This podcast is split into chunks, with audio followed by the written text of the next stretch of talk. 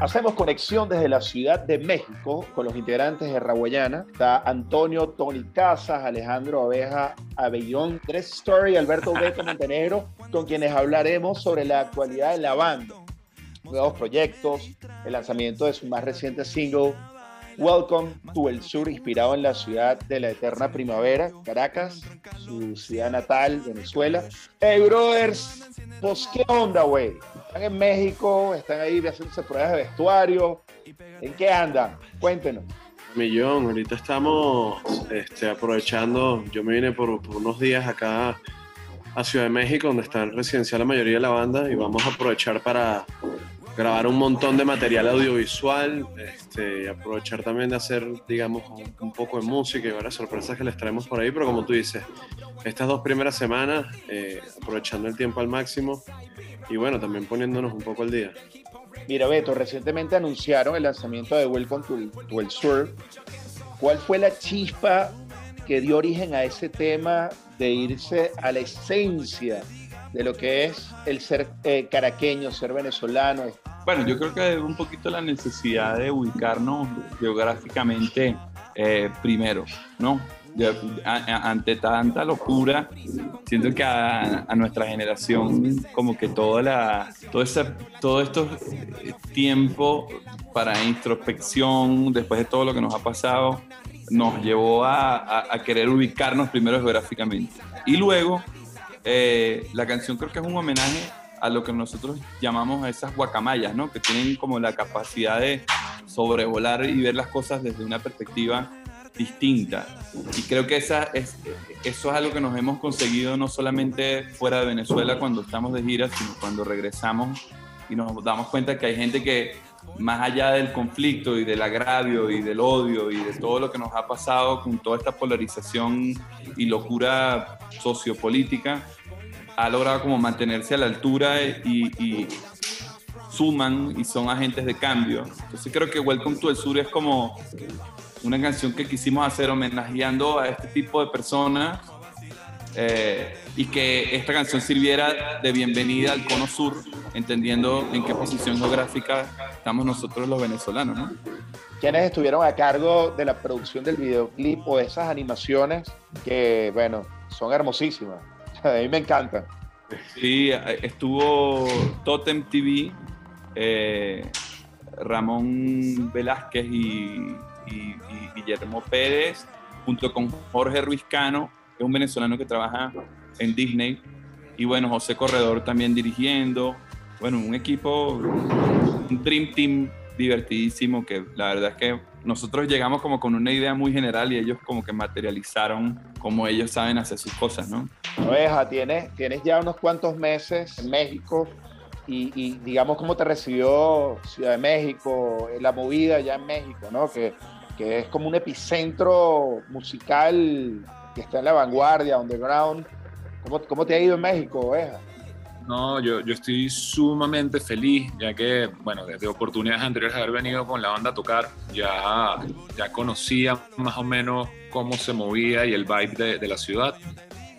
Y desde que llegué en enero, puedo decir que realmente todo, todo ha fluido de una manera muy bonita y muy sencilla, lo que me ha hecho pensar que definitivamente estoy donde tenía que estar en este momento, ¿no? Entonces, sumamente agradecido con todo el equipo de la banda, con todos los amigos que están acá, porque realmente no me he dejado de sentir en casa. Ahora, tú tocaste un tema bien importante ahí, Beto, el tema de la pandemia, el estar confinado, el, el estar mucho tiempo en el estudio, en su casa. ¿De qué manera el COVID, la pandemia, ha influido en esta nueva etapa musical de la banda? Bueno, básicamente yo siento que uno ha tenido que replantear un poco todo, ¿no? Porque nosotros somos en la foto, como la vocería de la banda, toda la, toda la vida hemos sido los cuatro que, que, bueno, tres estamos hablando de aquí, Fofo está ahorita haciendo otras diligencias, pero la verdad que nuestro equipo es mucho más grande y por eso ahora mismo a nivel discursivo estamos hablando de Rabayana más como un colectivo, intentándonos reconocer un poco el trabajo no solamente de, los que salimos en la foto, sino de toda la gente que participa en el proyecto. Y nosotros por ya tener tanto tiempo viviendo en distintos países, y no solamente los músicos de la banda, sino los creativos, los diseñadores, etcétera, esta, la pandemia básicamente como que generó esto de saber utilizar las tecnologías de manera correcta y entender que, que el, el, show en vivo no lo es todo y que, y que los equipos toman importancias diferentes al momento de tratarse de un proyecto como el nuestro que tiene un peso importante dentro del, de los en vivos, pero también en, en, en, las producciones audiovisuales, en la forma de producir. Ahorita estamos como cambiando también toda la forma de producir, ¿no? Y de componer, o sea, como que dadas las circunstancias, hemos estado haciendo cosas bien distintas desde hace como dos años al día de hoy, ¿no? Tony, eh, eres el único de la banda que pues estoy viendo en Caracas, te vas, te unes con el equipo, te conozco desde chamo, desde muy chamo, pero esta pregunta nunca te la he hecho, o sea, ¿qué representa para ti la música como idioma universal? O sea, como como manera de, expresarte como artista, como músico, como, como una persona que, que bueno, tiene mucho que decir, mucho que, explorar dentro de, dentro, de, dentro de lo que es la música, ¿no? Sí, no, bueno, para mí la música es mi, mi vida, como tú dices de pequeño, siempre he estado rodeado de, sonidos, de, instrumentos y es impresionante hacer retrospectiva, ver cómo ha pasado el tiempo, este, como tú dices, ver, ver a dónde nos ha llevado esto, ver cómo mis, mis hermanos han tenido que emigrar para hacer crecer y para disparar este proyecto a otros niveles. Eso, por supuesto que a mí, claro, me ha hecho reflexionar sobre muchísimas cosas, ver también eh, cuál es mi posición, hoy en día, justamente cómo puedo aportar, qué puedo aportar. Pero bueno, como estábamos hablando ahorita, yo creo que gracias a Dios hoy en día hay muchas herramientas y muchas vías este, para seguir manteniendo no solo la relación, sino para seguir manteniendo, este, estando al día con, con todo el equipo y con todas las cosas increíbles que están haciendo acá. Este, pero sí, yo creo que es del momento en que me levanto hasta que me acuerdo, hasta que me puesto perdón, este, tengo la cabeza justamente pensando en la música, en el, en el momento musical en el que estamos este, hoy en día y sobre todo, bueno, de los últimos meses para acá es como una, una ansiedad, una necesidad muy grande de, poder entrar a una sala de ensayo con ellos. Eso es algo que la distancia te mata. Por ahora lo, lo, lo que más ganas te podría decir que tengo ahorita. Hacemos un pequeño break musical y ya volvemos con... Pero quería preguntarles, ¿cuál es la clave para que Rawayana vaya al próximo nivel de consolidarse internacionalmente. ¿Cuál es esa clave para que Raguayana vaya a ese otro nivel? Bueno, yo creo que sabíamos desde el principio que, que esta carrera era más un maratón que, que, una carrera de velocidad, ¿no? Y creo que la clave es la, la consistencia y, la, y la, la, perseverancia, ¿no? Eh, sobre todo en el mundo alternativo ¿no? y con, con las limitadas infraestructuras que nos ofrece la industria en nuestro continente esto es básicamente un proyecto que, que, no hay otra forma de plantearlo sino a largo plazo y logramos mantener esa, esa consistencia a nivel de, de bueno, de, de, esfuerzos y enfoque y de, estar, de encontrar la manera de, consistentemente poder seguir creando. Eh, creo que es básicamente es el camino ¿no? que nos toca recorrer y que el, el, tiempo de cierta manera nos dará la razón por por, bueno, por todos los inventos y todas las locuras en las que nos embarcamos, pero no creo que haya mucho secreto más allá de eso, ¿no? Tienes herramientas distintas o quizás más recursos, no necesariamente económicos, pero sí más recursos en general y a proporcionalmente a eso las metas siguen siendo más grandes y más ambiciosas. Entonces, al final del día se, creo que se resume siempre a eso, ¿no? En la medida en que uno logre seguir invirtiendo las horas de manera deliberada y consciente, se logra cualquier cosa que te propongas, ¿no? Ha sido notable, pues, featuring, las conexiones que han hecho con artistas como Apache, Enciclopedia, una de las bandas preferidas de toda la vida cuando viajaba a Puerto Rico a competir y es cultura profética, mucho antes que se hiciera famosa, creo que es una banda que ha dado muchísimo para la movida del reggae a nivel latinoamericano y a nivel mundial. Pero ¿cuáles son sus próximos planes, featuring, lanzamientos? Atrévanse a darnos aunque sea, yo sé que ustedes son súper cuidadosos con eso, pero alguna exclusiva para Go Flow, porque tiene ahorita este tema que me atrapó, tú lo sabes, Beto, Dijiste, esto está dedicado a gente como tú y como muchos otros que están trabajando acá en Venezuela y que están conectados realmente con Caracas y con este maravilloso país. ¿Qué viene por ahí? ¿Qué tienen preparado? ¿Viene el lanzamiento del disco completo? Lánzanos, aunque sea una lucecita de lo que viene. Bueno, en mayo sale el disco. El disco se va a llamar Cuando los acéfalos predominan. Ahora mismo pueden ver en, la, en, la, en el Instagram de la banda todo el artwork que se está trabajando con Joaquín Salim. El 20 de abril también sale un sencillo junto a Ire Pelusa, Vestalón y Willy DeVille y Jan Benet. Sale, que no va a formar parte del disco, pero sale ahora el 20 de abril. Sale esa canción y van a seguir pasando un montón de cosas porque, bueno, estábamos un poco guardados preparando todo esto que va a pasar ahora mismo, ¿no? ¿Qué recomendaciones le pueden dar a unas bandas emergentes que están en esa etapa, como cuando yo conocí Raboyana, 2009, 2010, que están soñando muy grande y que quieren ir tras su sueño de, hacer esto eh, un, un, proyecto de vida que pueda mantenerse en el tiempo.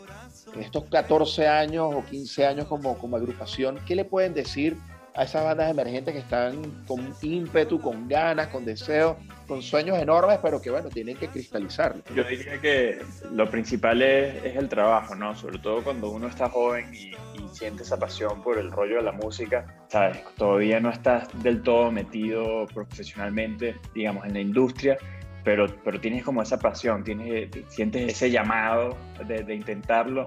Creo que todos tenemos esta visión de, bueno, lo divertido que es tocar con los panas, lo divertido que es irte de viaje de gira, las tarimas. Eh, creo que en las etapas iniciales es muy difícil imaginarse la cantidad de trabajo que requiere ser un proyecto, sobre todo alternativo e independiente. ¿no? Eh, eh, vivimos en un momento de la industria muy peculiar en el que, que nunca nadie va a desarrollar tus proyectos, sino tú mismo. Entonces creo que el que se quiera tomar esto en serio, creo que hay que empezar por ahí, ¿no? Como haciendo conciencia de este rollo que no es tontería. Es un trabajón lleno de, sacrificios y esfuerzos y, y, claro que es muy gratificante en muchos sentidos, pero esa parte es la que ya sabíamos. Lo otro puede ser una sorpresa y un shock para muchos y ahí es donde está la diferencia entre los que eh, prevalecen y los que no.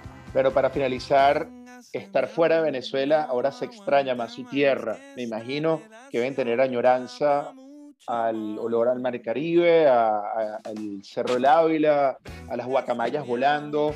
Quiero que piensen esto y, y, quisiera que no repitan ninguna palabra, pero ¿cuáles son las primeras tres palabras que le vienen a la mente cuando les digo Venezuela? A mí yo creo que casa, mamá y, y, felicidad realmente. Dígalo, Tony. Yo te diría familia, también diría felicidad y no sé por qué me viene a la, a la mente viaje. Venezuela y me recuerda siempre a un constante viaje en todo sentido. Dices, Andrés. Bueno, estaba tratando de no repetir, pero es que es complicado, ¿no? Como que el tema de la casa es, es clave. Eh, por más que esté yo personalmente tan a gusto con mi vida eh, fuera de Venezuela, eh, igual siempre eres el extranjero, ¿no? De una manera u otra y, y, allá es tu casa y no hay forma de que no sea. Entonces, eso, eso para mí es lo principal, creo que es, es, lo que más me viene a la mente. De hecho, tanto que, que tres veces casa es mi respuesta. Qué bien. Bueno, Beto, tres palabras que tenés a la mente sí. cuando te digo Venezuela. Hogar, eh, raíz y mucho, mucho que aprender para bien y para mal. Yo estoy súper agradecido de que me den la oportunidad de poder entrevistarlo. Sé que hicieron un, un, esfuerzo importante para poder conectarse los cuatro.